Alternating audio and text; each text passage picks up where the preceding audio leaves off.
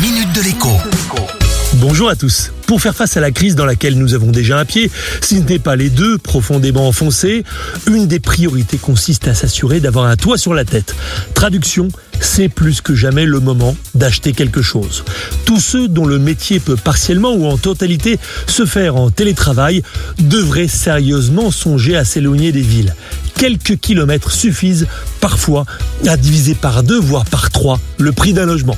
On ne le répétera jamais assez, mais plus d'un acquéreur sur deux est éligible aux aides de l'État, dont la première d'entre elles, le prêt à taux zéro. Ce prêt, octroyé par une banque commerciale mais financé par l'État, permet non seulement d'alléger la facture, mais aussi d'étaler dans le temps certaines dépenses. Par exemple, avec un PTZ, on peut commencer par rembourser l'achat d'un terrain, puis ensuite rembourser les travaux de construction ou de réhabilitation de la maison qui se trouve dessus.